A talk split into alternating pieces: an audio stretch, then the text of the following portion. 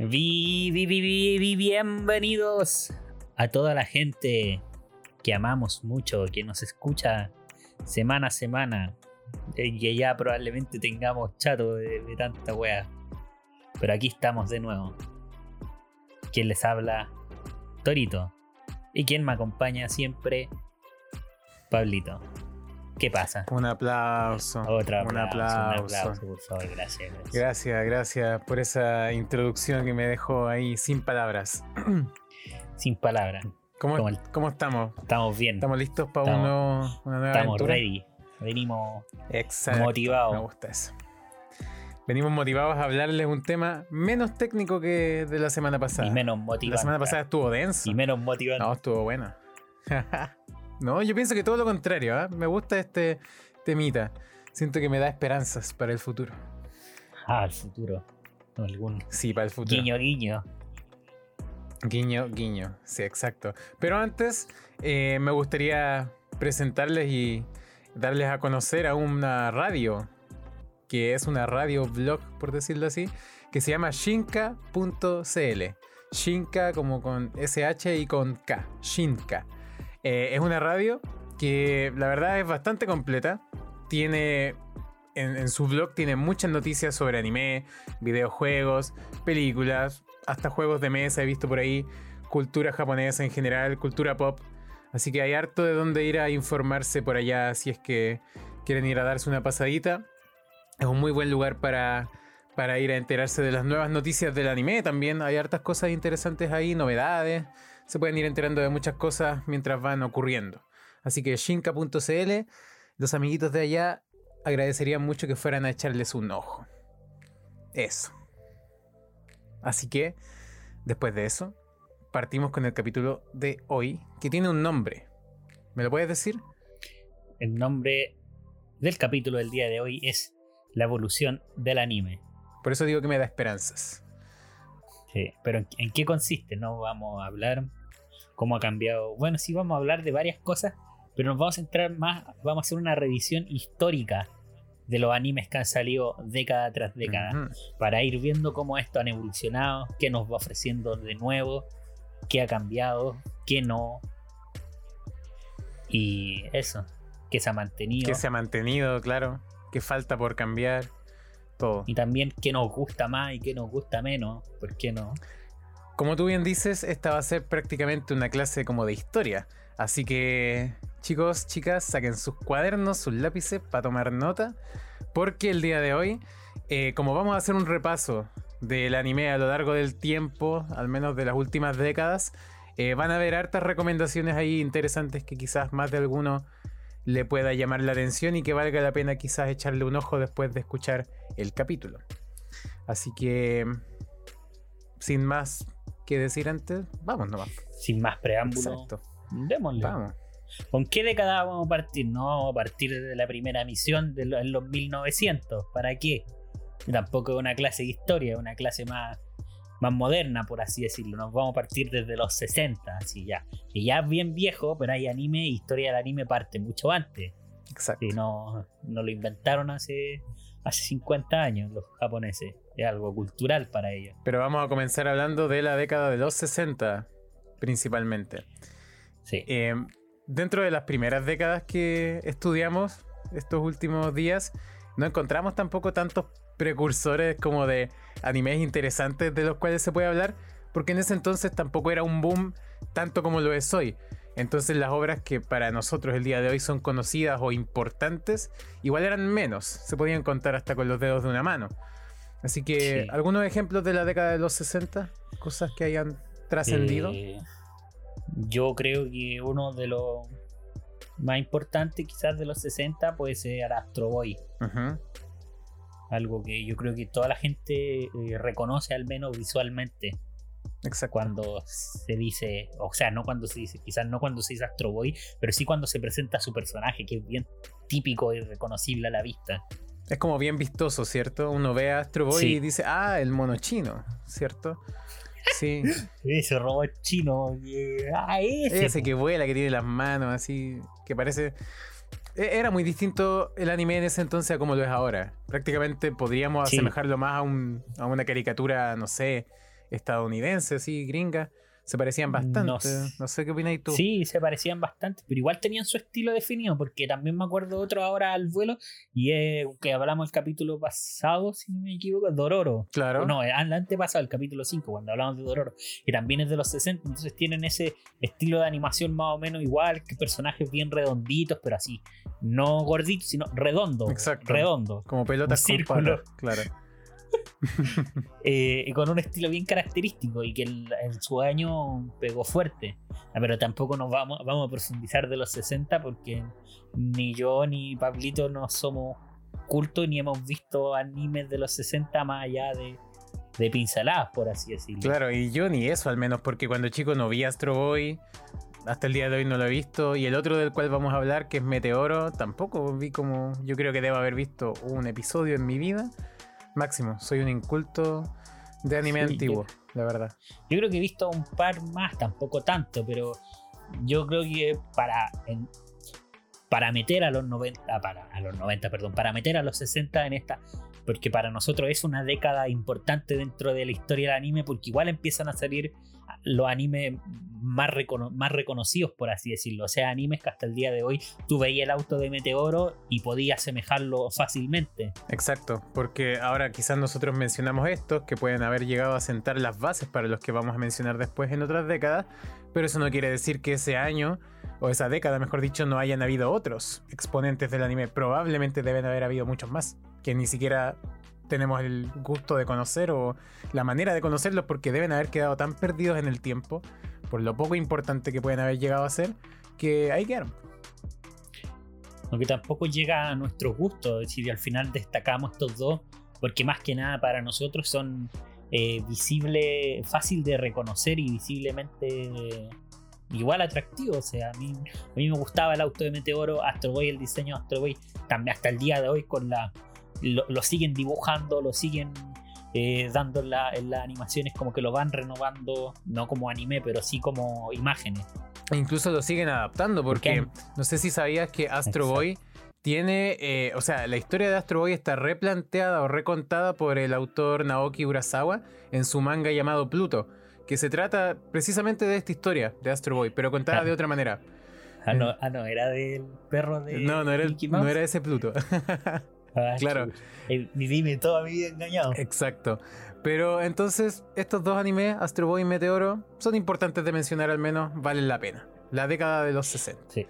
Y yo creo que la década de los 60 ¿Ya? dio el pie al boom de lo que es la década del 70, porque ahí sí yo creo que el anime explota, que empieza su primera eh, gran explosión dentro de- del mundo, por así decirlo. Sí. Porque ya empezamos a toparnos nombres que son difíciles que la gente no los recuerde. O sea, la gente ya más o menos de nuestra edad. No, y también incluso yo, También- yo recuerdo, a ver, yo recuerdo todos estos animes que vamos a mencionar ahora en la década de los 70, haberlos escuchado de primera mano por mi mamá. Caché que mi mamá conocía estos y era como, oye, mi mamá también era otaku. Es verdad, porque yo me acuerdo que mi hermana me hablaba de, de estos animes y hay animes de los que van a nombrar ahora que hasta el día de hoy se están emitiendo.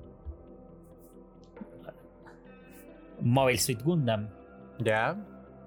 como, o sea, no, no la misma Mobile Suit No, Gundam, claro. pero del mismo, eh, del mismo universo, o salen mechas por todos lados y hasta el día de hoy te topáis con un universo mega ultra paralelo de otra línea del tiempo, de que aquí, allá y de las mil vueltas, pero sigue siendo el universo del Mobile Suit Gundam. Siempre tratan como de sacarle algo, eventualmente, a estas Siempre. series que marcaron una generación al fin y al cabo. Mazinger Z, por ejemplo, también pienso que casi no debe existir gente que esté dentro del mundo del anime que no lo haya escuchado mencionar alguna vez. Debe haber sido uno, junto a Gundam, de los precursores en el género mecha, pienso yo. Porque antes de eso, difícil. Sí, antes de eso, quizá Astro Boy, que no era mecha mecha, pero igual tenía robots. Pero yo creo que Mobile Suit Gundam y Mazinger Z vienen a poner un fuerte antes y después dentro de la historia del anime, Ujú. principalmente para los de que es mecha. Y hablando... Y que lo más, ¿Cómo? y que lo más entretenido que el mecha, eh, yo creo que después a lo largo del capítulo vamos a ver que según yo ha sido un género trascendental en la historia del anime. Sí, totalmente. Bien representativo, la verdad. La- la- las historias que se quedaron, no diría que un poco de lado, pero que sí fueron quedando ahí como un poco en el olvido. eh, en cuanto a su trascendencia, digo yo, no sé, ahí en mi opinión, eh, son estas que son típicas como Heidi, Marco, Candy, que igual las englobaría como dentro de la misma bolsa porque son como bien similares entre sí, digo yo.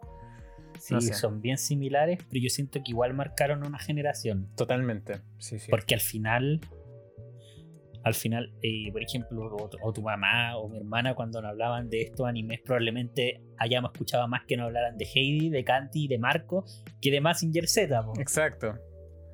No, y ahora que lo mencionas así, debe, deben habernos hablado de Heidi, de Marco, de Candy, pero no, de un, no del anime como tal, po, ¿cachai? O sea, yo vi Heidi, yo vi Marco, pero la- nunca escuché a mi mamá. Eh. Claro, no, pero yo nunca escuché a mi mamá mencionar así como, oye, este anime es súper bueno, porque quizás ese concepto no era tan conocido en ese entonces, pero era como No. una serie más animada nomás.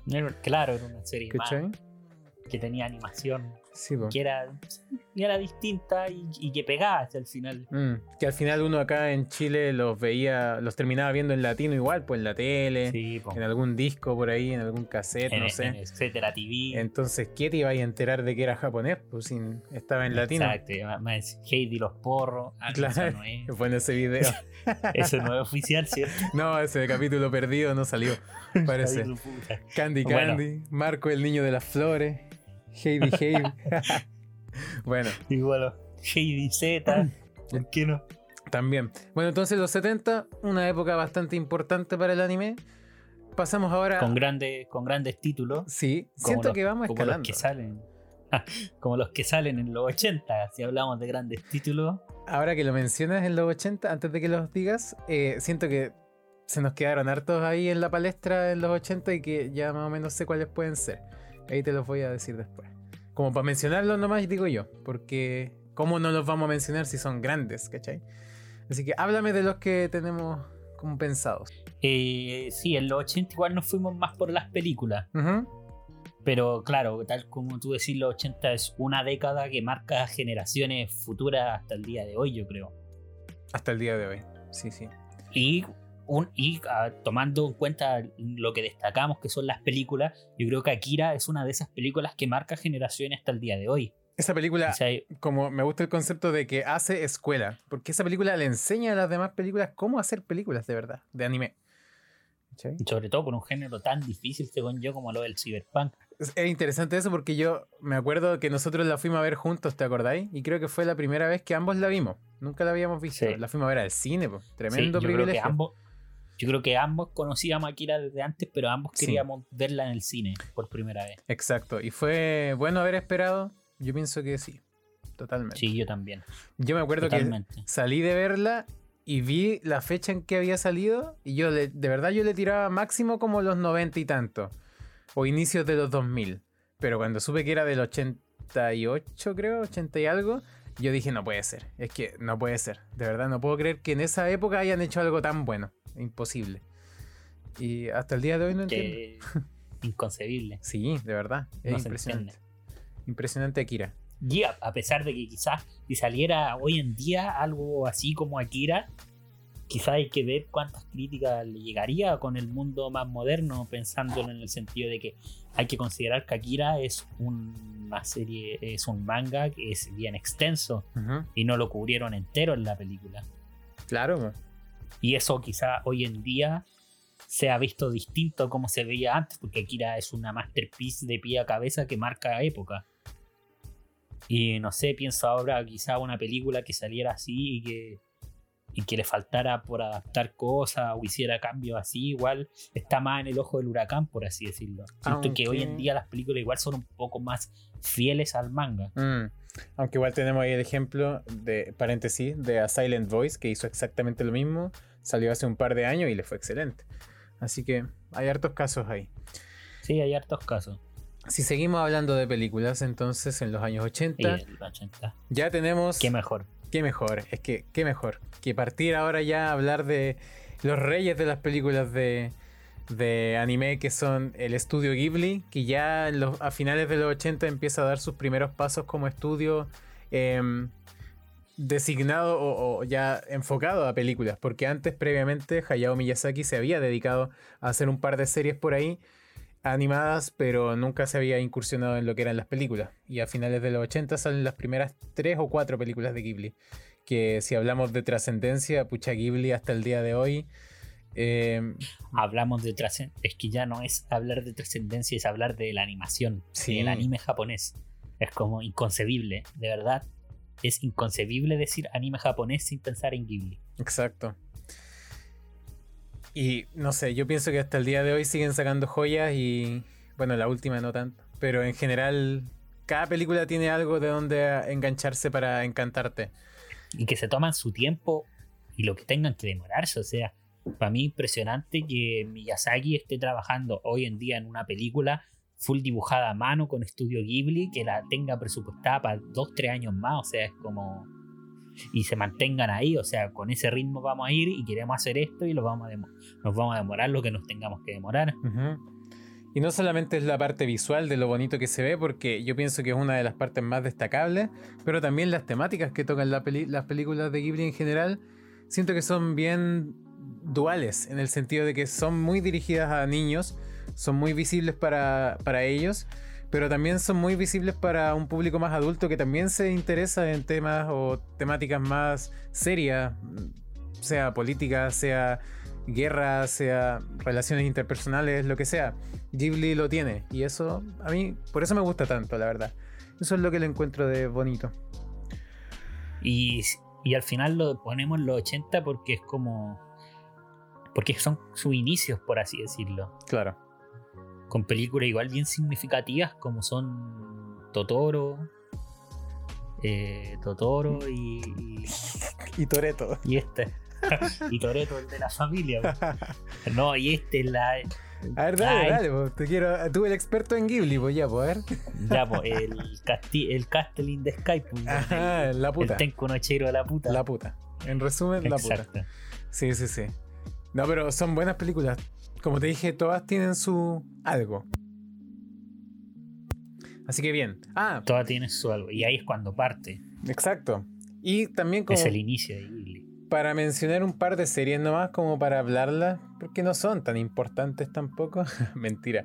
Eh, Dragon Ball Z salió en los 80. Senseiya salió en los 80. Eh, esta. mm, La Rosa de Versalles también. Y hay hartas más por ahí que. Y sí, hay hartas más, pero es como. Harto olor infancia empiezan en los 80. Sí. Hasta el día de hoy yo pienso que de los 80 para adelante son los animes que puedo disfrutar harto.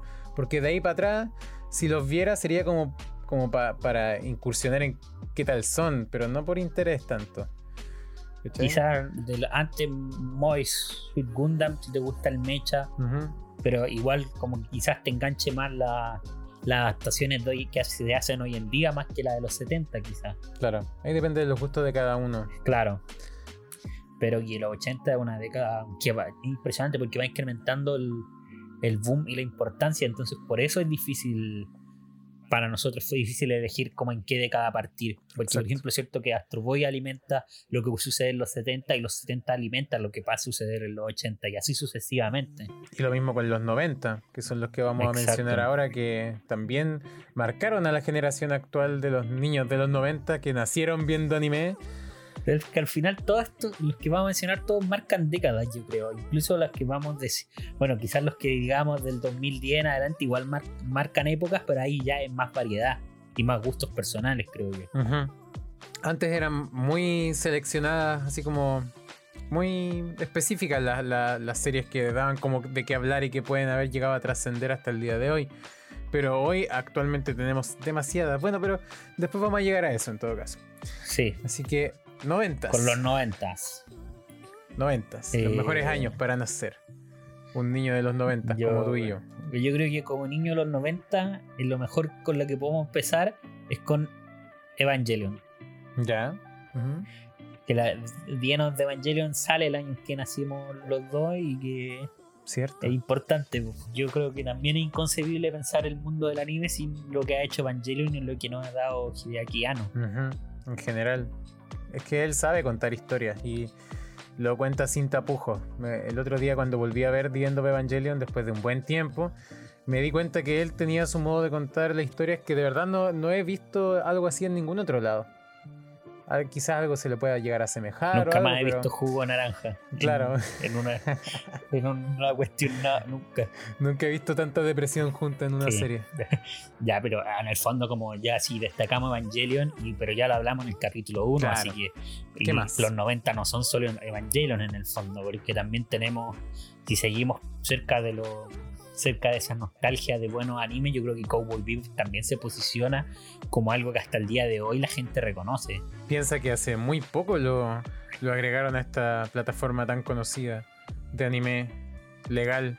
Hace muy poco, entonces aún la gente sigue interesando, interesándose por ella. Por Cowboy Bebop me refiero. Es que tiene motivo, motivo ahí de sobra. Sí, tiene buena música. Una, de las mejores bandas sonoras que he escuchado en mi vida. Totalmente buenos personajes, buen final, cosa que muchos animes no tienen. Buen final. Y para ser un anime de trama episódica, yo creo que está súper bien contado. Sí, tiene un buen ritmo. Tiene muy buen ritmo. Al igual que este otro clásico, que quizás para mucha gente sea parte de su vida, sobre todo para aquellos deportistas, ¿cierto? Que les gusta mucho eh, el anime. no tan no deportistas tampoco, porque también es como siento que afecta a distintos gustos. Es verdad, es verdad. Pero igual siento que la gente que disfruta del deporte en sí, como que conozco a harta gente que se vio bastante influenciada por esta serie, que es Slam Dunk. Como que pasa más allá de ser un anime como cualquier otro y sin siquiera estar terminado. Y aún así influencia a mucha gente por los protagonistas, bueno, mejor dicho, los personajes en los que se mueve, la manera de contar sus historias y, cómo se desarrollan sus personalidades a lo largo de la historia. Me gusta harto eso. Sí, a mí igual me gusta. Y yo creo que algo que lo Expo contiene y que Slam Dunk hace, que es como más allá de, de ganarte su corazón los personajes, como que te transmiten esos sentimientos hacia el deporte en sí. Y eso igual le agrega un valor que yo creo que hasta el día de hoy está en los corazones de, de la gran mayoría de los que lo ha visto. Exacto. Al igual que. Eh, al igual que, puchas que ahora son, son varios, porque yo creo que los, los 90, los 80, quizás los 70 para otras generaciones distintas de nosotros, son eh, décadas con olor a infancia. De verdad, son décadas con olor a infancia. Donde yo creo y donde tenemos que destacar, por ejemplo, lo que, ha, lo que hizo Nuyacha, lo que ha hecho Samurai X, que son animes que hasta el día de hoy la gente recuerda.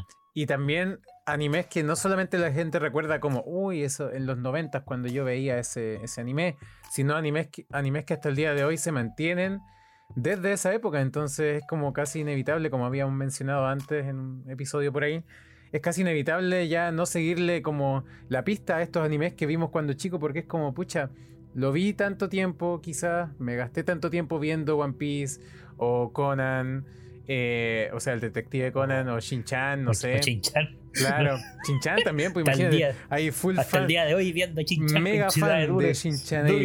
Todos los días me siento ahí a ver Shin-Chan. Pero está esa nostalgia que se mantiene hasta el día de hoy y dan ganas de seguirlo viendo, sobre todo si siguen sacando capítulos, como un, buen long runner. Y al final, claro, al final como que, si bien en los, dijimos que en los 70 Moel Gundam todavía iba sacando adaptaciones hasta el día de hoy. Creo que en los 90 es cuando empieza este.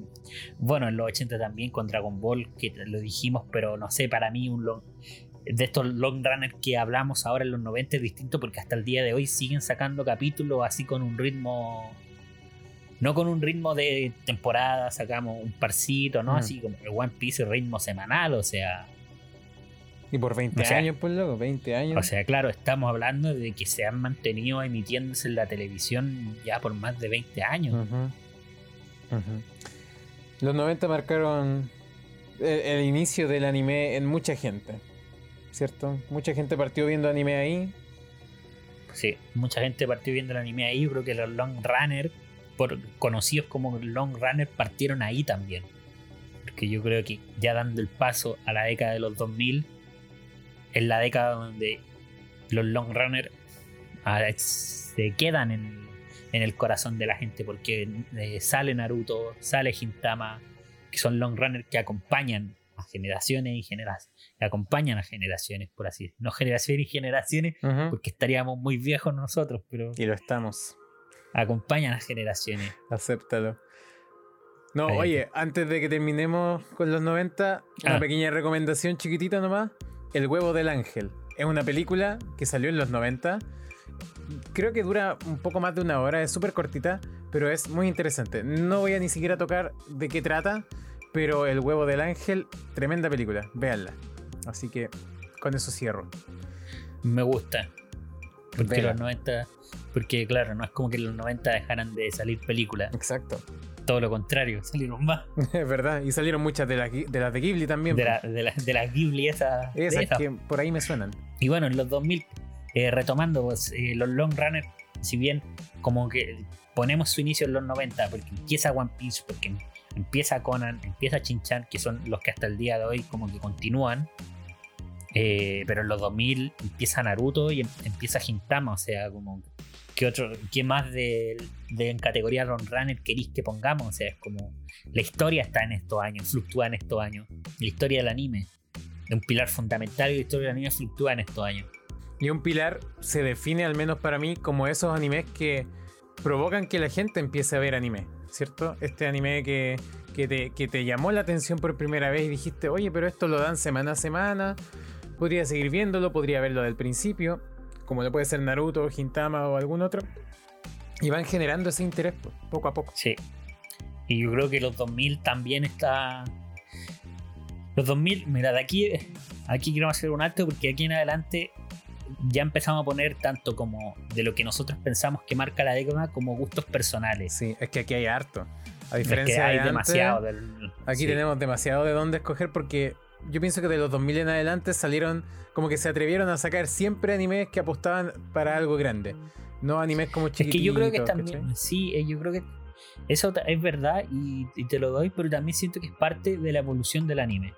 En el sentido de que a medida que, por ejemplo, a medida que si te vas dando cuenta, cada vez vamos, vamos haciendo una selección más grande, porque siento que eh, el dinero, como se va moviendo el dinero eh, y Japón en sí confía más en los animes, o sea, le va dando más presupuesto, le va dando más confianza, le va dando más tiempo.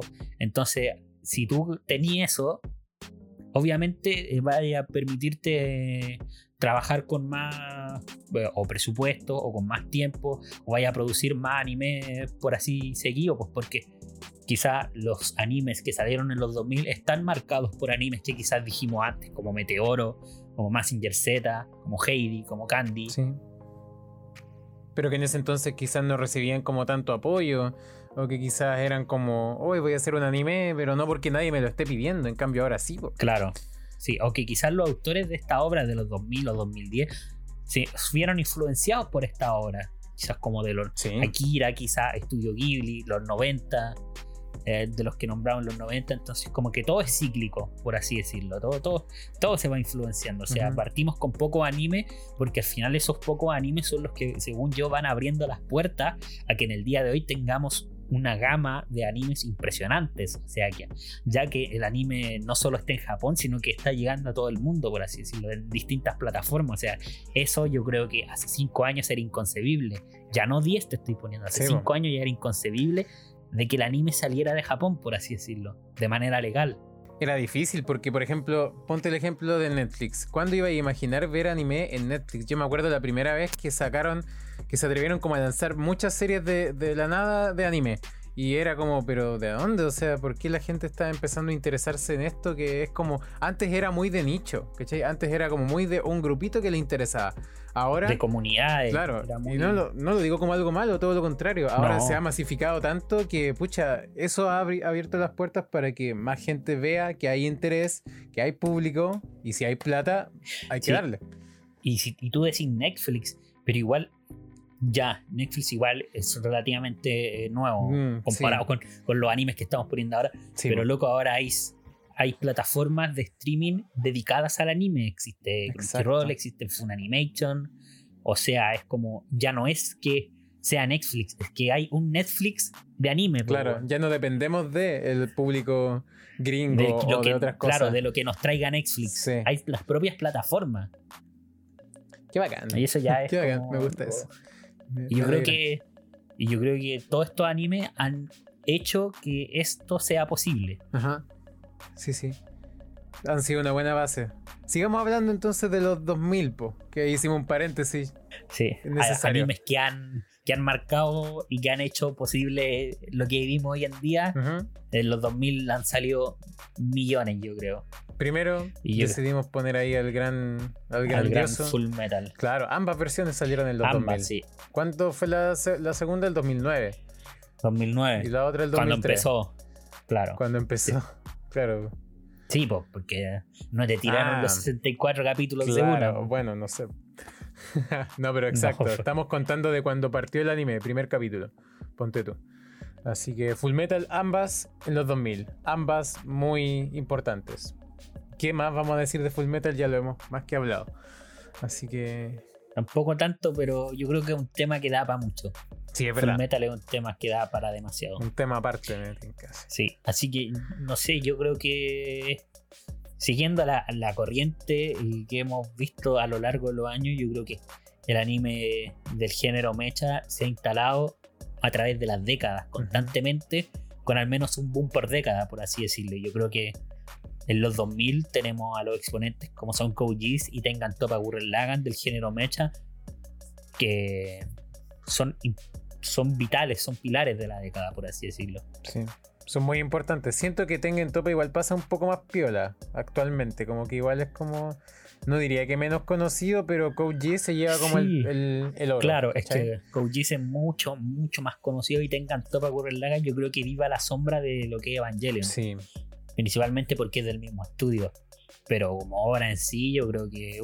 Mira, aquí vas a diferir conmigo, pero a mí Tengen Topa Gurren Lagan me gusta mucho más que Kaujis. Claramente son cosas igual totalmente ah, distintas, ¿cachai? Mira. Nada que ver, pero si hablamos de mecha, ya me estáis Te voy a sorprender. Te vas a sorprender. Te voy a sorprender. A ver. Porque yo también prefiero a Tengan Topa Gurren Lagan sobre Kaujis. ¿En serio? ¿Pero Kaujis es de tus favoritos? ¿Qué bola?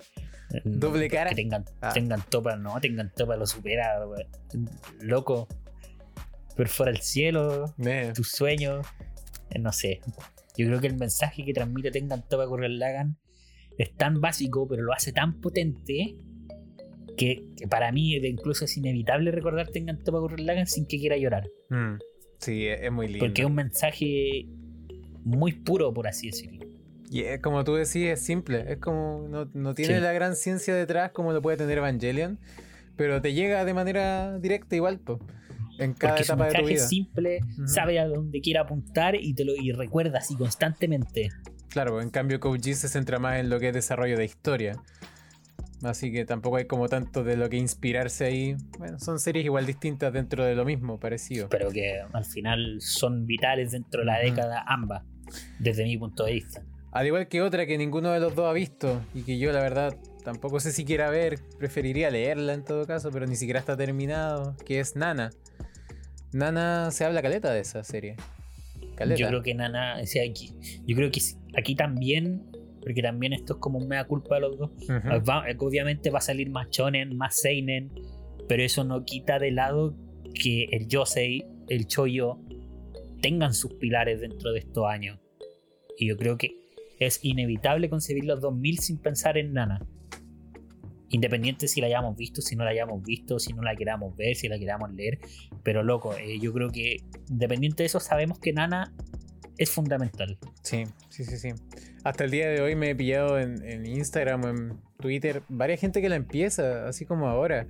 Y mucha gente que tiene mucha fanaticada como actual. Y eso me gusta, porque igual es un anime que siento yo que hace años casi ni se escuchaba de él, pero ahora como que está volviendo a resurgir y por eso está precisamente mi interés por verla o leerla. Y eso es bueno, porque así van como reviviendo estas series que de repente pueden ir quedando ahí escondidas y de repente, de nuevo. Y eso es bueno para las series antiguas. Eso es muy bueno, sí. Y bueno, que al final, bueno, que también no sé para qué remarcarlo, pero creo que es importante al final de todas las obras que estamos hablando aquí, estamos hablando en muchas ocasiones obras de autor, o sea, ya no es solo que la obra se vuelve importante, sino que se vuelve tan importante la obra como su autor, que marca generaciones futuras, o sea, como que hoy en día todos esperamos que pueda sacar, no sé, Miyazaki, que pueda sacar Hideaki Anno, o, que pueda sacar la autora de Nana si te gusta el Yosei o el Choyo, o sea, son como obras de autor. Y que si hablamos obras de autor y rescatando una película, yo creo que la chica que salta a través del tiempo, a través del viaje temporal, es algo importante dentro de la década. Yo ni la vi, pero, pero quiero verla. Y también reconozco su importancia. Onda, yo la otra vez, me acuerdo hace como dos, tres años que descubrí que existía, yo de verdad pensaba que era nueva. Pensaba que era nueva, por loco, hace tres años y esta película es de los 2000. Entonces, de verdad que no, no tenía idea. es de los 2000. Es buena, pero al final yo creo que es como... Es que al final está detrás Mamoru Soda. Claro. Y Mamoru Soda son directores que hoy en día tú sacas una película y al tiro le ponía el ojo. Sí, bo. Porque queréis ver qué sacó Mamoru Soda. Y yo creo que con La chica que salta a través del tiempo, con muchas otras películas más, eh, pero yo eh, lo ponemos, eh, esta película en especial, porque es como para destacar el inicio de un gran director de la historia del anime. Y hablando de películas importantes para esta década, y no solo para la década, sino para la industria del anime en general, y ahora sí quiero ser tajante en eso, el viaje de Chihiro del estudio Ghibli debe ser una de las más, si no la más, o sea, la película más importante del anime, pienso yo, hasta el día de hoy, porque es la única que ha ganado un Oscar, o sea, claro, uno podrá decir que los Oscars son mejores o peores, da lo mismo, pero un reconocimiento de ese eh, tamaño, o sea, calibre, exacto, eh, pesa y pesa mucho, porque era impensable, ¿cierto? Era impensable y hasta el día de hoy. Y yo creo que hasta el día de hoy sea impensable porque, porque han salido películas tan buenas en los últimos años y que los Oscar miran hacia el lado que es como que eso hace que, que Chihiro sea lo que logró sea mucho más importante y sea mucho más destacado. Sí, exacto. Es una película que de verdad es buenísima, de verdad es muy muy buena. Eh, pero insisto, como en todo, te puede gustar más, te puede gustar menos. Pero la importancia que tiene dentro de la industria del anime, yo pienso que le hizo poner el ojo a mucha gente encima de, del mundillo, diciendo, ah, entonces esta gente se va en serio, no están jugando, ¿cachai? O sea, se ganaron un Oscar, por loco. O sea, mucha gente piensa que el anime es como ya para cabros chicos, pero ponerle un Oscar a una película tan seria como lo es Chihiro y que también va como enfocada para niños chicos, por decirlo de algún modo, em, igual pesa, pesa. Así que pesa. vean Chihiro. Pesa harto. Vean Chihiro. Pesa harto. Lo que no, lo que no pesa harto. ¿Ya? Lo, que viene a continuación en los 2000. Me puedo ir. Donde ya. ¿Ah? ¿Me puedo ir o no? Donde ya los, gustos personales sobrepasaron este guion. Ya, muy bien, muy bien. Así debe ser. Total, somos Pero sin sentido acá. Si hablo, hablo de los 2000, no puedo evitar nombrar lo que ha hecho Monogatari. Monogatari series. Un anime quizá no visto por mucha gente, ni muy, ni muy aclamado tampoco. ¿Tú decís? ¿En serio? No, sí, yo creo que es, muy, muy querido. Sí, pues, totalmente. Es demasiado querido. Por ti. Pero eh, por mí no. Y por la, y por la PDI. También. ya no, pero ya, momento serio. No, pero yo lo pongo personalmente porque es historia pura dentro de las novelas ligeras. Como que un, un, formato tan importante dentro de, del contenido de donde se sacan adaptaciones. Yo creo que Monogatari Series es una de las novelas ligeras súper importante dentro de la historia del mundo manga anime. Porque se posiciona en top venta ya no de manga, sino que de novelas ligeras con un número súper bueno y es estable. Y con su adaptación al anime que lo hace Studio Chaff, lo hace no obra de autor, sino que obra de estudio, que eso es lo que, lo que yo destaco.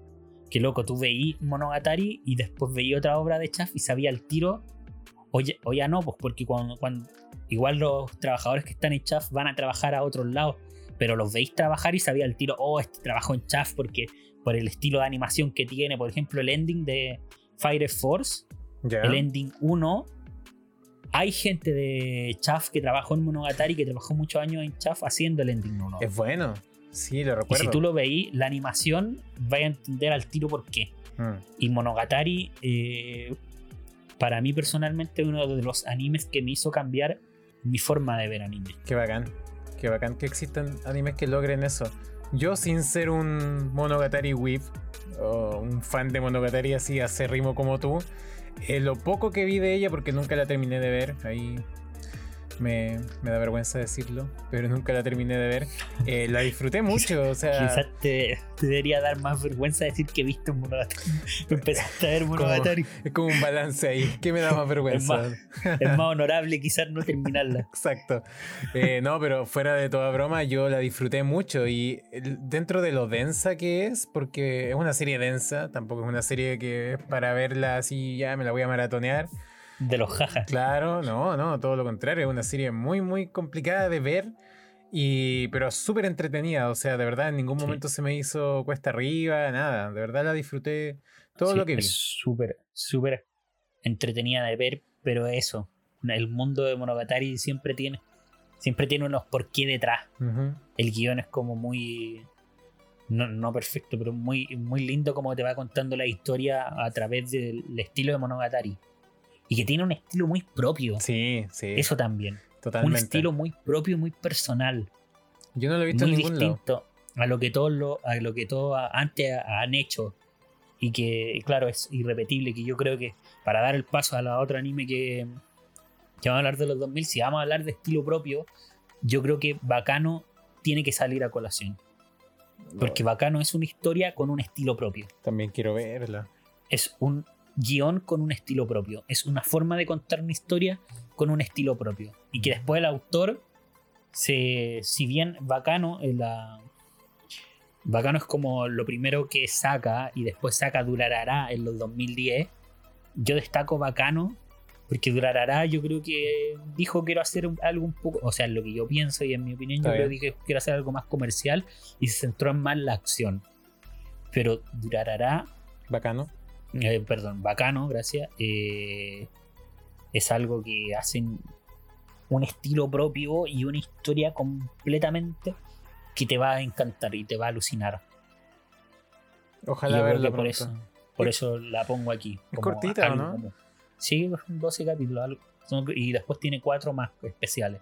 Pero es como eh, y eso es lo que me gusta destacar, estilos propios. Porque siento si tú quieres ser un anime es importante en la década, una forma de serlo es porque tiene un estilo propio. Y yo creo que tanto Monogatari como Bacano lo logran. Ah, ya sé lo que viene ahora. Me quiero ir de nuevo. no. No, porque, mira, si queréis yo. Estilo propio, como Fate. Aquí partió Fate, ahora me voy. En esta es la década es donde parte Fate. Sí. pero no, no, no quiero hablar de, de Fate, ya me da lo mismo. Ya, te aburrió Fate, no, no. Ya sí, ya me aburrió. Sigue siendo, desde mi punto de vista, como alguien que no lo ha visto, sigue siendo algo que importa mucho el inicio de Fate. A manos del estudio Dean, ¿cierto? que fue el primer estudio que la tocó. Sí, pero, bueno, ya. Pero es como el dato histórico y que era imposible no ponerlo. Exacto. En, esta década partió Fate. Pero lo que sí quiero tocar son animes que también son importantes y para, para no hacerle vista gorda a este estilo, que son como Toradora, Susumiya, que son animes que según yo marcan época. También. hasta el, día de hoy podéis reconocerlo. Sí, Toradora yo lo vi. Yo lo vi, muy entretenido, muy innovador igual, es como que impulsa este género como de comedia romántica un poco. ¿Cierto? Como que ya va sentando las bases para algo que ahora se ve caleta. O sea, ya tú levantas una piedra y tenías una comedia romántica al tiro. Sí. Toradora está parte en esta década y yo creo que es súper importante y súper querida por la gente, que al final el cariño de la gente es lo que te hace posicionarte en estas ligas, por así decirlo. Y bueno, entonces como vimos, los 2000 tienen harto que ofrecer. Imagínate que son los 2000. Ahora tenemos los 2010 y esos tienen aquí aún más. la mierda. Sí, aquí sí que nuestro cerebro explotó, así de verdad. ¿Cómo reducimos 10 años Ah, tampoco. anime constante, o sea, como de donde ya te empiezan a sacar 40 animes por temporada cada cuatro meses, o sea, anda, anda vos a resumir eso. Claro, y que tenía obras buenísimas, no solo buenas, sino buenísimas a cada rato también. Pues eso, eso así que yo, te, yo te propongo ir ¿Cómo queréis partir? ¿De lo más como, como evidente que vamos a decir? ¿O de lo más underground? Que son, De lo más cositas. underground, sí, pues, lo más. que son cositas que tenemos guardadas. Joyitas ahí, joyitas. Vamos a partir de lo más underground con Fate. ¿Qué, ¿Cuál es esa? No, no, no me suena mucho. Lo odio. Ca- Nunca la he escuchado. Nunca, hablar. nunca. ¿Me de creer? No, no. No, super underground. ¿Por cuál voy a partir diciendo underground? Porque estoy viendo algunas ahí y digo, si parte por esa va a ser como muy what. No, no es no es palabras de. No, mentira. Eh, mira, si en los 2000 hablamos como de la importancia de las obras de autor, como estudio, como lo que hace Estudio Ghibli con Miyazaki, Mamoru Soda, cuando te importa quizás más el cuando quieres ver un anime solo por el autor, yo creo que tenemos que destacar lo que hace Yuasa. Sí, Y en los y en los do- y en la década de los 2010 hasta hasta los 2020 40, de los 50, todo. 2019. Espérate, ¿cuándo empieza y termina una década? Ah, ah, Ah, ese fue el debate que tuvimos ahí detrás de cámara. ah. Pero ya. Pero para no eh, eh, enredarnos en weas, que es cuando claramente la década termina en 2019. Sí, estoy de eh, acuerdo, estoy de Lo que, sí- lo que sí queremos destacar de esta década de Yuasa, yo creo que es Tatami Galaxy. Ujú. Una obra que tanto como tú o yo amamos Sí, increíblemente. A mí me fascina. Me fascinó la, la vez que la vi, porque hasta el día de hoy no recuerdo mucho, la verdad, pero la tengo ahí con mucho cariño, esperando para ser vista de nuevo. Es que Yuasa tiene un modo de contar las historias que claramente se sale de lo convencional, del molde actual. Tiene un, y esta serie particularmente tiene un humor negro que es tan entretenido de ver y con el ritmo que lleva la serie que claramente no es común eh, al repetirse y repetirse y repetirse y no diré nada más que eso eh, que llama la atención capítulo tras capítulo. Es como, pucha, esto no es algo común. No estoy viendo algo que vería en cualquier momento, así que quiero ver el siguiente y el siguiente. Y al ser cortita también, no se hace pesada. Tiene buenos diálogos, personajes entrañables igual. Es una serie que está basada en un libro. Está basada en un libro, entonces yo lo noto, ¿cachai? Puedo notar que está basado en un libro por el cómo está contado. Y eso me gusta, porque es distinto al fin y al cabo. Y que después de este de Tatami Galaxy, de este universo, saca una película que igual de buena. ¿Cuál? Se me olvidó el nombre. pero es buena, es buenísima. Es buenísima. Pero sale del universo Tatami Galaxy. O sí, sea, no, sí, sí, sé de cuál estoy hablando. no, no está, no está el mismo protagonista, no está. Se No llama. está, la- no- no está el mismo elenco, pues, quizás están los secundarios, pero tiene el mismo estilo. Se llama The Night is Short, algo así. Walk on, Sí. girl, no sé cuánto. Pero no la he visto tampoco, lamentablemente. ¿Qué- Es muy buena. ¿Qué otra joya escondida tenemos en los 2010s?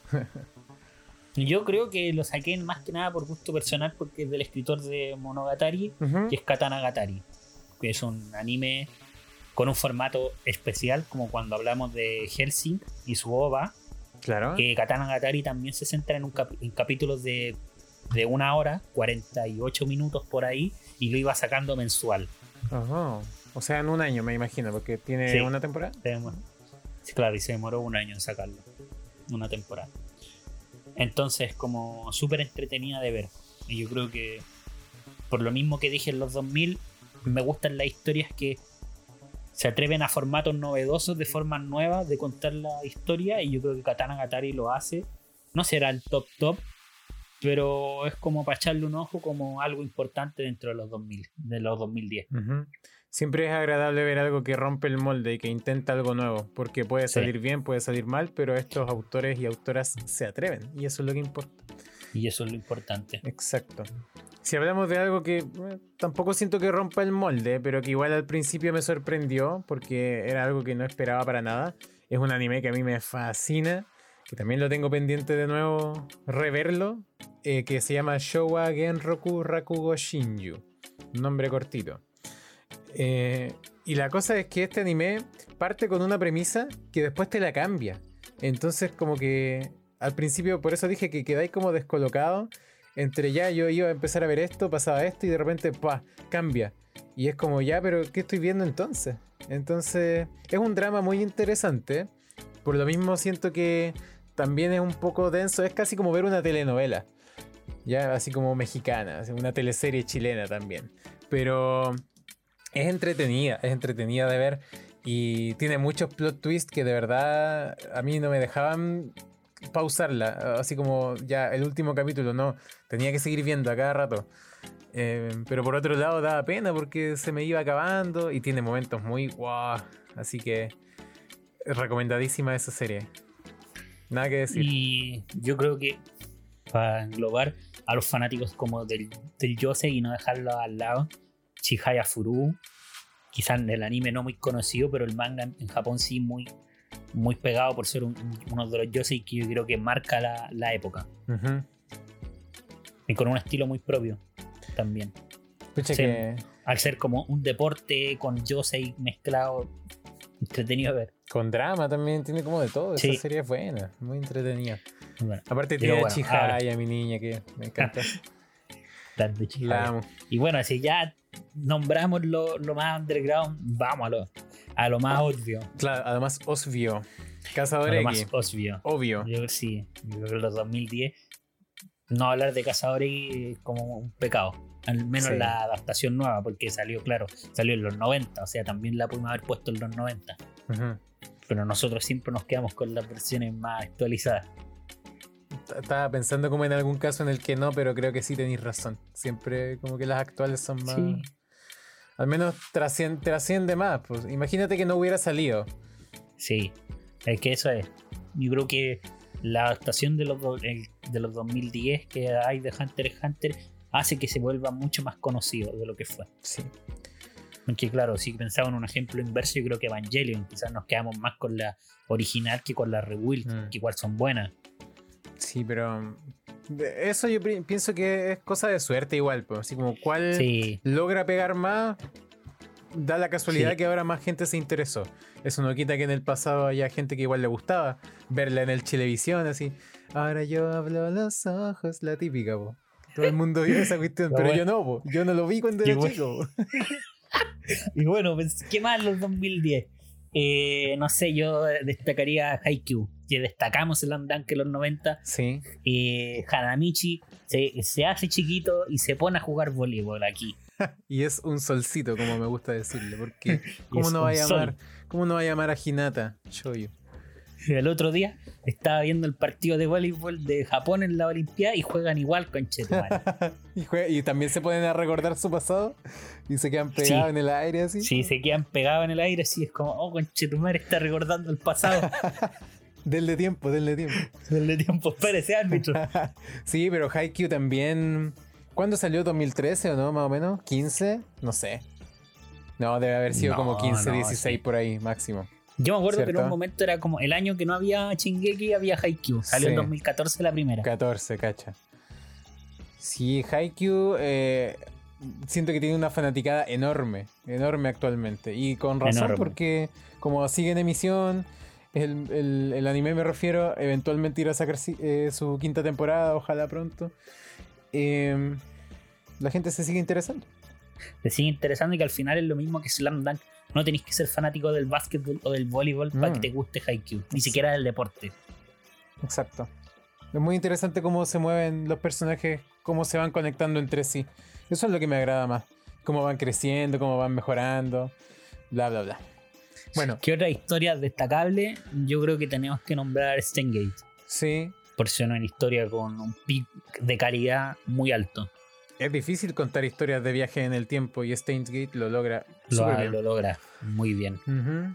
Eh, ¿Qué, más? para sacarnos del camino rápido? Yo creo que Kimetsu ya lo hablamos. El, el impacto que nosotros pensamos que tiene Kimetsu no Yaiba en la historia del anime.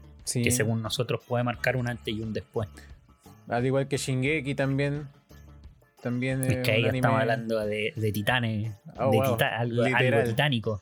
Literal. Yo creo que Shingeki es de los animes que hace junto, bueno, junto a los long runners como Naruto. Pero yo creo que, por ejemplo, si yo tuviera que decir, yo creo que tanto Naruto como Shingeki son los que hacen que el anime catapulte mundialmente. Sí, sí, sí. Mueven mucha gente. Al fin y al cabo son las fanáticas las que deciden cuándo un anime va a pegar fuerte y cuándo no. Porque una obra puede ser muy buena, pero si no está tan. Si no tiene tanta gente detrás, va a pasar piola, por eso las joyas escondidas que mencionábamos al inicio. Exacto. Eh, y ¿Qué más? yo creo que como igual es, es divertido ir viendo esto porque los 2010 vais- te vais dando cuenta como, oh mira, esto se parece a tal anime en los 90. No, no es que se parezca, pero como que veía una relación y los podéis relacionar quizás Sí. por características de historia, todo esto. Y yo igual destacaría lo que hace Kimi no Nawa. Una película. No como Kimi, no, claro, la película, no como Kimi no Nawa, sino porque Kimi no Nawa viene de, de un autor que ahora yo creo que los ojos del mundo están puestos en él. Exacto. Pero de todos modos sigue siendo importante como lo que logró Kimi no Nawa como una película de anime que impactó caleta a mucha gente. Así que, bueno, y eh, al final los 2010 fueron una época bien importante para lo que es el anime el día de hoy. Bueno, de 2020, de esta década que está recién empezando, tenemos un- unos cuantos ejemplos que son mencionables igual. ¿Valen la pena? ¿Qué piensas tú? ¿Hay algunos favoritos que tengas por ahí? Eh, Sí, pero antes, para cerrar los 2010, de verdad quiero hablar de Fate. Ya, dale. Eh, pero algo corto, para no huellar tanto. Que yo creo que lo que hace Fate es demostrarnos que hay animes que salen, por ejemplo, en el 2010, 2011, como lo hace Fate Zero, y que tienen calidad de anime de los 2020, o sea, por lejos. Sí. Es impensable que Fate eso- haya salido en el 2010. Ah, Sí, y que eso hace como que la evolución del anime igual sea difícil de descifrar, porque de repente estáis en los 2020 y veis, no sé, animaciones quizás como la de Haikyuu segunda, la segunda parte de la última temporada en algunos capítulos, y de repente veis Fate y te preguntáis, pero ¿por qué esto salió hace 10 años? Entonces como... Es difícil de difuminar cómo, cómo va evolucionando el anime cuando tenía obras que de repente se salen de los estándares. Claro, exacto. En cuanto a, por ejemplo, Fate en cuanto a animación. Bueno, el anime evolucionó de muchas maneras y Fate es una muestra de que la animación va cambiando constantemente. Y en el 2020 hay muchos, muchos, muchos, muchos buenos ejemplos de historias buenas y todo, pero que siento yo que sobre todo sobresalen por su aspecto de técnico, que en este caso sería Great Pretender, pienso yo. Yo creo que es loquísimo porque es, un salto, Ujú. yo creo que abismal. Los 20, yo creo que lo que nos pueden prometer los 20 es algo abismal, pensándolo así. Sí, Que yo creo que sea interesante explotarlo quizás en otro capítulo, como sí, todo esto que mismo. pensamos, porque es como más, esto es más una recopilación de lo que ha salido. Y tal como tú decís, Great Pretender es un atacazo artístico impresionante. Como casi todos los animes buenos, buenos que han salido estos, en, esta, en estos dos añitos que llevamos de década. Sí, y que yo Bueno, creo que en los 2020 lo que se va a ver mucho son, por ejemplo, ya hablamos de anime de, au- de autor, de que te importa más el autor, quizás yo creo que aquí vamos a empezar a ver más animes de que quizás años anteriores también salía, pero aquí yo siento que va a tomar un boom diferente los animes de estudio. Mm, Que antes, antes claro, es que antes tú sabías, tú querías ver lo que hacía Bones, lo que hacía Madhouse y ahora salieron otros estudios. Y yo creo que Wit Studio es uno de ellos, que te, de repente te dice quiero dejar de hacer Chingeki y tú decís, pero ¿cómo? ¿Por qué querís dejar de hacer Chingeki? Y de repente viene y te saca Great Pretender, es como loco, por favor, dale. Sigue nomás, por favor, dale más. Y lo y, sigue y haciendo. el año, y el año siguiente te saca Vivi, que quizás por historia no sea lo mejor, pero en cuanto se destaca, yo creo que dentro, dentro de estos comienzos de la década, por la calidad de animación, más que nada. Bueno, y un par de mencionables más por ahí también de cosas a las que hay que ponerles ojitos si no lo han hecho ya. Eh, Eisouken, que es un anime que cuenta De más o menos. Claro, cuenta más o menos el detrás de cómo se crean los animes y es por lo mismo muy interesante. No quiero spoilearlo mucho. Y Y también. anime de autor. También, exacto, sí. Y como lo habíamos mencionado en unos capítulos anteriores, que después de mencionarlo lo vimos, que es Odd Taxi, que también es una clase de cómo hacer un guion eh, Cómo contar pulcro, una historia. pulcro, porque de verdad Sí. Odd Taxi es, aparte de entretenida, es muy completa, está eh, contada de una manera casi a, a- a detalle, así como que cada detalle de esa serie es muy importante para la misma, entonces hay que estar viéndola con los ojos pegados a la pantalla, leyendo todo, acordándome de todo. Muy buena Odd Taxi. Y bueno, lo, lo obvio, Jujutsu. Obvio. Sí, lo obvio, Jujutsu. O sea, nada más que decir. Muchas gracias. Gracias, Jujutsu Kaisen, por existir. Y yo creo que va en pos de lo que dijimos hace un par de minutos, que es como anime de estudio, que es lo que quizás nos pueda seguir ofreciendo mapa. Y hay que ver cómo va evolucionando. Hay que ir viendo. Bueno, para mencionar como los tipos de cambio nomás, solo como para, para mencionarlo, eh, ha evolucionado mucho el anime en cuanto a animación, ha evolucionado en cuanto a cómo lo consumimos, cuánto lo consumimos. Cuánto y, se consume claro, y dónde se consume. Exacto. Y además en su manera de contar las historias, que como hemos notado ha evolucionado mucho en cuanto a la simpleza que se podía ver antes a la complejidad de historias que tenemos hoy, al nivel de poder contar historias que hay que estarle prestando atención a cada rato, si no, no la entendiste nomás. Y era. Así Sí, que, es por- y, el- es lo mismo- y eso igual no quita que animaciones de los 90 eh, signifiquen que son peores que las de hoy en día, no para nada. De hecho, muchas veces son mucho mejores. ujú, Y en cuanto a la manera de contar historias, también hay como, lo, como ya lo destacamos, hay géneros que son súper arraigados en la historia japonesa, como el, el anime mecha, que lo destacamos yo creo que desde los 60 hasta los 2000 sí o sí había un anime mecha dentro de los que dijimos. Y yo creo que hoy en día igual ha evolucionado porque, por ejemplo, en los 2010 sale, eh, nace el género de los Isekai con un boom súper fuerte que es Sao, No Game No Life, y que eso también hoy en día concebir una season de anime sin un Isekai es imposible. Era casi perfecto este capítulo hasta que mencionaste la palabra Isekai. Ah. Había- no, estábamos tan bien. No lo había mencionado en todo el Estábamos capítulo. tan bien, pero es parte de la, era parte Sí, de la sí. evolución del anime. Es cierto. Va peor, ah, Ah, va peor. peor, pero oye, si algún día te morís, renací, ya sabéis qué hacer. Claro, maldecir mi vida porque voy a estar dentro de un Isekai, no lo puedo creer. Mi peor pesadilla, loco. Mi peor pesadilla. Al menos sea Me uno bueno. convertí en no lo sé. que juré destruir. Claro. Bueno, pero el anime en general ha cambiado de muchas maneras y obviamente seguirá cambiando. También es un tema que tenemos pensado hablar a futuro, que esperamos, ¿cierto? Pero es importante notar estos cambios que se pueden ver a simple vista, eh, observando simplemente sus obras, ni siquiera tanto analizando la gente que hay detrás, sino el, el resultado final, ¿cierto? Así que interesante conversación. Y para cerrar, eh, ya para ir cerrando, Un ejercicio, eh, una un tarea. ejercicio Este nos costó. para, para nuestros fanáticos. Este estuvo difícil. Aquí la peleamos. Aquí tuvimos que hacer un par de excepciones. Muchas decepciones. Yo creo que aquí mi, mi vida cambió. Ya no soy el mismo. Decidimos no hacer una lista, cada uno de nosotros, que la vamos a mencionar rapidito, de nuestro anime favorito de cada década. ¿Ya? Favorito. favorito, ojo, Quiero no el hacer mejor. No es el mejor. Ah, quizá sí, algún día duele, hagamos.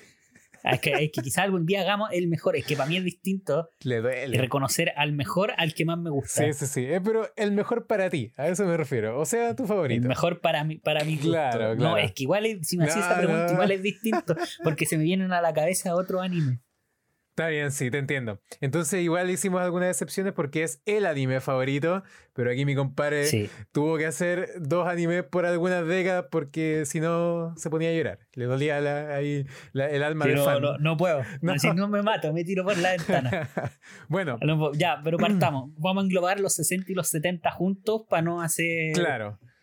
60 y Porque 70. tampoco vimos mucho. Entonces, 60-70, en mi caso, voy a elegir Doraemon porque ah, para mí los animes de los 60-70 tienen olor a infancia. Para mí, una película que vi hace, que vi hace un poco que es El Castillo de Cagliostro de Lupin III. Eh, una película súper buena. Nada más que Lupin decir. tercero, porque no tiene ni dos ni uno. Exacto. Los 80. Eh, los 80, de nuevo, animes a olor a infancia, supercampeones. En mi Mi caso, anime favorito. ¿Tu anime favorito de la vida? No, de la década. O sea, me encantaba recorrer canchas tres horas, cuatro días enteros. En mi caso, Goku le gana. Dragon Ball Z. No soy fanático, no soy fanático de Dragon Ball a morir, pero Dragon Ball Z es tremendo. Nada más que decir. En los 90 tengo que tirar por los obvio. Uh, Neon Genesis Evangelion. fue- The End of the Evangelion. Ya la película nomás. La película. Ah, bueno, está bien. Yo me la jugué por Sakura, un shoyo que mucha gente ama y yo fue de los primeros que vi cuando chico. Me encanta. Hasta el También día de hoy. destacar que no queríamos repetir ninguno de los dos. Claro. Para ser más variado. Si no hubiera dicho Evangelion también, probablemente. Así no hubiera dicho Sakura. Lo hubiéramos cambiado. La- los, los 2000. Ah, aquí Así ya par- empezamos. Aquí Parte tú, por favor, porque aquí yo, yo no puedo. Aquí tenemos no puedo. una hora más de capítulo. Tenemos. Eh, yo Yo no puedo. me la tuve que jugar por uno que ya he mencionado, que es Monster. Como se sabe, me encanta Monster, me encanta su storytelling, el ritmo que tiene, los personajes. Nada más que decir, Monster es tremenda maravilla de los 2000. Ya me voy a tomar un tecito, sigue tú. Yo no puedo, de hecho, eh, forcé, forcé el guion en los 2000 para meter Monogatari en los 2000 porque no podía, no, no, no sé, no decidir entre una de las dos. Mi anime favorito de los 2000 que seleccioné para esta sección es Keion. Que salió en 2009. La- mis chicas no las puedo quitar de ese, de ese podio. y me duele sacar a Monogatari, que también es de mis favoritos, y que tristemente salió el 2009. Bakemonogatari, su primera edición de anime, y, y son 15 capítulos que termina el 2010. Mira. Y para mí todo Monogatari es como 2010, pero no parte el 2009.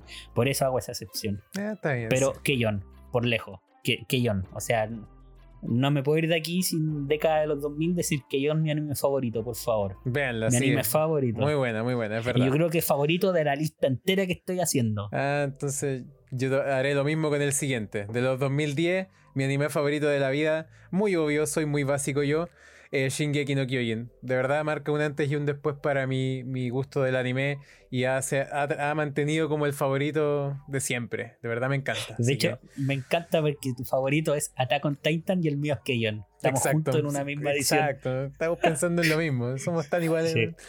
Ya, sí. Eh, yo, los 2010, tengo que rescatar Sangatsu no Lion.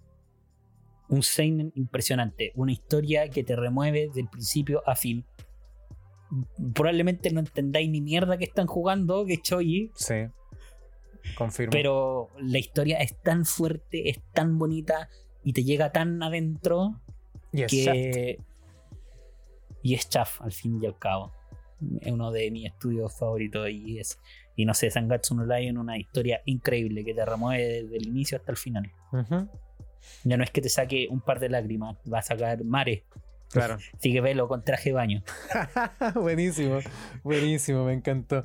Eh, En los 2020, dale tú. donde no hay mucho que escoger, claro. yo voy a escoger The Great Pretender por su estilo de animación novedoso y contar una historia de forma novedosa y porque me encanta Wit y porque me encanta que saquen cosas que se, que se atrevan a cosas nuevas. Yo creo que Great Pretender es eso. Algo nuevo, algo novedoso. Mm. El mejor anime del 2020, según yo. Muy bien. Yo aquí tuve que hacer la excepción. Tuve que poner dos animes porque de verdad no fui capaz de elegir. Adachi to Shimamura es un shoujo ai que no es muy conocido y que pasó piolita y que sinceramente no es tan bueno. Pero a mí me fascinó. A mí de verdad me, me encantó, me enamoró. eh, su manera de mostrar a las dos protagonistas queriéndose. De verdad fue... ah, que lo recuerdo y me da mucha pena porque me encantaba. Eh, insisto, no es de lo mejor que hay ahí afuera, pero sí una buena pincelada al género. Y mi gran favorito, que ni siquiera ha terminado y está en emisión hoy, eh, es Tokyo Revengers, que su guion es impresionante, sus personajes me encantan y... No sé, me encanta todo de Tokyo Revengers. Ya estoy ahí agendando para el tatuaje de Draken en la cabeza. Así Para, que- para- para dos meses después decir, mamá, ¿por qué tengo un dragón en la cabeza? Exacto, así que esos dos, mis top dos. Y ya que ambos hicimos algo peligroso para el futuro de este capítulo, yo hablé de que John y Pablito habló de Tokyo Revengers, vamos a terminar la edición del día de hoy antes de que dure una hora más. Nos vemos en la próxima. Exacto. Muchas gracias por escucharnos. Esperamos Los que les haya amamos. gustado y que como siempre hayan sacado una buena recomendación por ahí interesante. Eso, nos vemos, que estén muy bien.